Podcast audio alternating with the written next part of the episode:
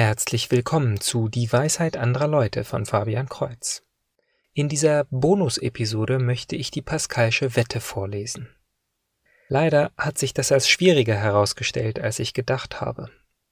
Die Pensées wurden posthum veröffentlicht, also ist es kein durchgängig geschriebenes Buch, sondern eine Sammlung von verschiedenen Gedanken, die Pascal auf ein Papier gekritzelt hat und irgendwann einmal ausformulieren wollte. Na gut, eine Menge ist bereits mit Kapitelüberschrift versehen, doch die berühmte Wette steht nur auf einem Fragment. Verschiedene Ausgaben des Buches stellen sie in unterschiedliche Kapitel, und letztlich ist nicht einmal klar, ob jeder Paragraph unter dieselbe Titelüberschrift passt. Insbesondere der zweite Absatz macht mir Probleme, da unklar ist, welcher der Dialogpartner was sagt, und so scheint hier auch kein logischer Sinn zu sein. Eine Französin, die ich um Hilfe gebeten habe, meinte, dass dies aussieht, als hätte jemand die nicht zusammenhängenden Beiträge auf einem Diskussionsforum zusammenkopiert. In der Podcast-Beschreibung gebe ich einen Verweis auf den abgeschriebenen Originaltext, aber auch einen auf Fotografien der Originalblätter. Dies sollte man sich wirklich mal anschauen, um einen Eindruck zu bekommen, wie schwer es für die Interpreter ist, dem vollen Gedankengang Pascals zu folgen. Was ich hier vorlesen möchte, ist also meine freie Übersetzung des Inhalts. Mein lieber Bruder hat sich bereit erklärt, die Sätze des Skeptikers vorzulesen. Jetzt mal nur nach natürlicher Erkenntnis. Wenn es einen Gott gibt, dann ist er unendlich und unbegreiflich, weil er in seiner Transzendenz keine Verbindung zu uns hat. Wir sind also unfähig, ihn zu erkennen, weder was er ist, noch ob er ist. Wir können nicht, also dürfen wir die Frage nicht entscheiden. Ich möchte hier nicht durch natürliche Vernunftgründe das Dasein Gottes beweisen oder die Dreifaltigkeit oder die Unsterblichkeit der Seele. Nicht nur, weil ich mich nicht stark genug fühle, in der Natur etwas zu finden, was verstockte Atheisten überzeugen könnte, sondern weil das pure Wissen ohne Jesus Christus unnütz und unfruchtbar wäre. Selbst wenn ich jemanden überzeugen kann, dass die Mathematik immaterielle Wahrheiten umfasst, die aus einer ewigen ersten Wahrheit hervorgegangen sein müssen, die wir Gott nennen, dann fände ich ihn noch nicht sehr fortgeschritten zu seinem Heil. Und welchen Sinn macht es den Christen vorzuwerfen, dass sie keinen endgültigen Beweis für ihre Religion liefern können, der ohne Notwendigkeit des Glaubens auskommt, nachdem sie frei zugeben, dass das Kreuz den Heiden Torheit ist. Würden sie nun einen Beweis aus der Natur liefern, dann brächen sie ihr eigenes Wort. Es fehlt an Beweisen, aber nicht an Bedeutung. Ja, das entschuldigt vielleicht die Christen, die den Glauben anbieten, aber wie kann es rechtfertigen, die Religion anzunehmen? Wenn man zum Unendlichen eins hinzuzählt, ändert das gar nichts. Denn das Endliche verschwindet vor dem Unendlichen und ist so gut wie nichts.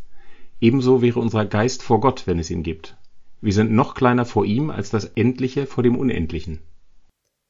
Aber wir wissen, dass es ein Unendlich gibt, selbst wenn wir seine Natur nicht fassen können. Wir wissen zum Beispiel, dass die Menge der ganzen Zahlen nicht endlich ist. Also muss es ein Unendlich geben. Wir wissen nicht, was es ist, aber wir wissen, dass es nicht gerade und nicht ungerade ist. Denn wenn man eins hinzuzählt, wechselt der Wert nicht. Trotz dieses Widerspruchs können wir entscheiden, dass es das Unendliche gibt. Wir dürfen nicht schließen, ich kann ihn nicht erfassen und erkennen, deshalb gibt es ihn nicht. Man kann durch den Glauben vom Dasein Gottes überzeugt werden oder von den vielen philosophischen Beweisen. Doch diese wollt ihr ja nicht annehmen.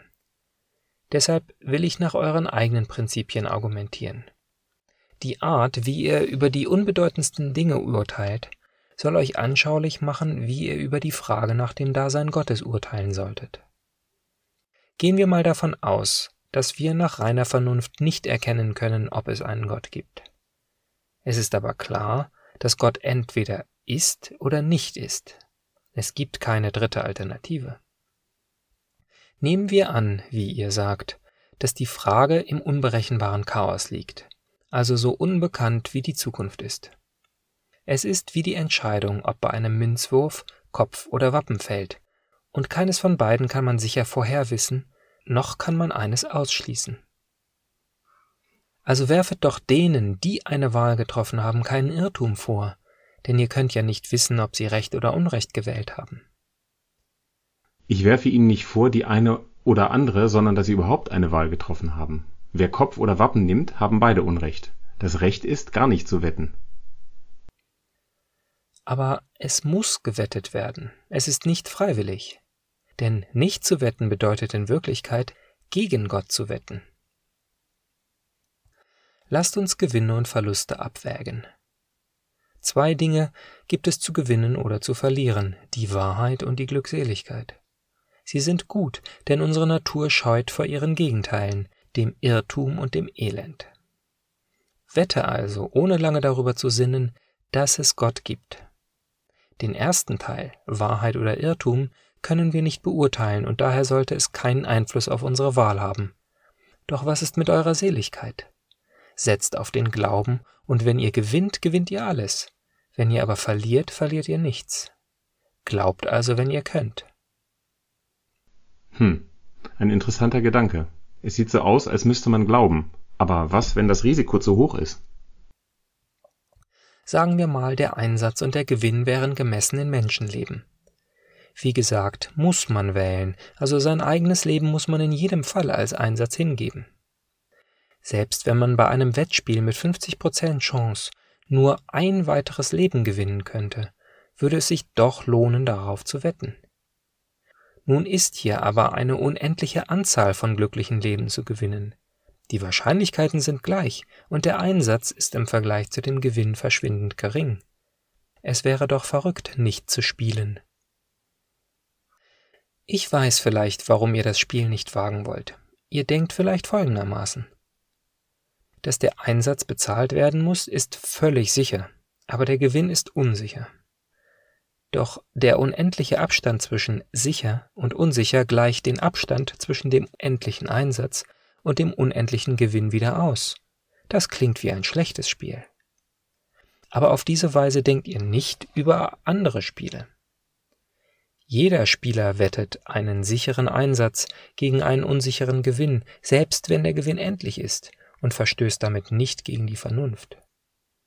Denn der Abstand zwischen der Sicherheit und der Ungewissheit ist nicht unendlich, sondern entspricht eben gerade dem Verhältnis der Wahrscheinlichkeiten von Gewinn und Verlust. Diese sind aber, wie wir vorher gesagt haben, gleich. Also ist hier gar kein Abstand, geschweige denn ein unendlicher Abstand, der die Unendlichkeit des Gewinns ausgleichen würde. Deshalb lohnt es sich, das Endliche zu wagen, um das Unendliche zu gewinnen, wo die Wahrscheinlichkeit von Gewinn gegen Verlust gleich ist. Das ist doch hiermit völlig bewiesen, und wenn ein Mensch irgendetwas versteht, dann doch wohl dies. Das klingt ziemlich überzeugend, das gebe ich zu. Aber gibt es denn gar kein Mittel, den Ausgang des Spiels vorauszusehen? Doch, durch die Heilige Schrift und durch die philosophischen Beweise. Ihr sagt, die, die glauben, sind glücklich. Aber haben sie nicht zum Gegengewicht die Furcht vor der Hölle? Wer hat denn wohl mehr Grund, die Hölle zu fürchten? derjenige, der in Ungewissheit ist, ob es eine Hölle gibt, aber ganz sicher verdammt ist, wenn es eine gibt? Oder derjenige, der in der festen Überzeugung lebt, dass es eine Hölle gibt, aber die Hoffnung hat, davon erlöst zu werden? Wie würdet ihr urteilen, wenn ihr nur noch acht Tage zu leben hättet? Und was ändert sich an der Vernunft des Urteils, ob es acht Tage oder hundert Jahre sind? Oder was verliert ihr denn, wenn ihr den Glauben wählt? Ihr werdet treu sein, rechtschaffen, demütig, dankbar, wohltätig, aufrichtig, wahrhaftig. Freilich werdet ihr nicht in den verpesteten Freuden leben, im Stolz und den Wollüsten, aber wird es nicht andere Freuden geben? Ich sage euch, ihr werdet gewinnen noch in diesem Leben. Und mit jedem Schritt, den ihr auf diesem Wege geht, wird die Nichtigkeit von dem, was ihr zu verlieren glaubt, und die Sicherheit, die Wahrheit gewählt zu haben, immer klarer werden. Da weiß ich jetzt kein Gegenargument, aber es hilft mir trotzdem nicht. Man zwingt mich zu wetten, aber ich kann nun mal nicht glauben. Was soll ich tun? Diese Einsicht ist doch schon ganz gut. Ihr wisst, dass es vernünftig wäre und dass ihr aber zu schwach seid. Ich schlage vor, ein züchtiges Leben zu führen, statt unnütz auf Beweise für Gott zu warten. Schauet die an, die geschafft haben, was ihr noch nicht könnt jene, die ungläubig waren und zum Glauben gekommen sind. ahmt ihre äußerlichen Handlungen nach, selbst wenn euer Herz noch woanders ist. Gebt die eitlen Vergnügungen und Ablenkungen auf. Ich würde diese Ablenkung aufgeben, wenn ich den Glauben hätte. Ihr werdet bald den Glauben haben, wenn ihr diese Ablenkungen aufgebt. Es liegt an euch anzufangen. Ich würde euch gerne den Glauben geben, wenn ich könnte. Wenn ihr auf meinen Rat hört, werdet ihr selber erfahren, ob was ich sage wahr ist. Hey, ja, das könnte klappen. Das finde ich gut. Wenn euch der Gedanke gefällt, dann wisset, dass der Mann, der ihn gesprochen hat, sich vorher und nachher betend auf die Knie geworfen hat. Er hat den unendlichen Gott, dem er sich ganz unterwirft, angefleht, dass auch ihr euch ihm unterwerfet, zu eurem eigenen Glück und zu Gottes Ehre. Denn Stärke und Unterwerfung sind zwei Schneiden einer Klinge. Man verkennt sich nicht selber, wenn man die logischen Überlegungen mal beiseite legt. Wir sind nun einmal Leib und Geist, und deshalb bildet sich eine Überzeugung nicht alleine aus der Beweisführung. Wie wenige Dinge sind doch absolut bewiesen. Die Beweise überzeugen nur den Geist. Die Gewohnheit schafft unsere Überzeugung. Wie wir leben, zieht den Geist mit, ohne dass er es denkt. Niemand hat bewiesen, dass morgen auch ein Tag sein wird oder dass alle Menschen einmal sterben werden, und doch glauben es alle. Die Gewohnheit überzeugt uns. Sie ist es, die Andersgläubige und Ungläubige macht. Sie macht Handwerker und Soldaten. Freilich fängt nicht jede Überzeugung mit Gewohnheit an. Wenn unser Verstand sich von einer Sache überzeugt hat, dann müssen wir unser Leben und unsere Gewohnheit dazu anpassen, damit sie den Glauben daran erfrischt da er sonst langsam entschwindet. Wir können nun einmal nicht von allen Dingen die Beweise ständig vor Augen halten. Man muss sich einen geläufigen Glauben schaffen, also das Leben, für das sich der Verstand entschieden hat. Sonst kommen wir in eine Situation, in der unsere Sinne, unsere Laune, unsere Verdauung uns zweifeln lassen an der erkannten Wahrheit. Wir müssen unsere beiden Teile im Gleichgewicht halten, den Geist durch die Gründe und den Leib durch die Gewohnheit, indem man ihm nicht erlaubt, sich nach der anderen Seite zu neigen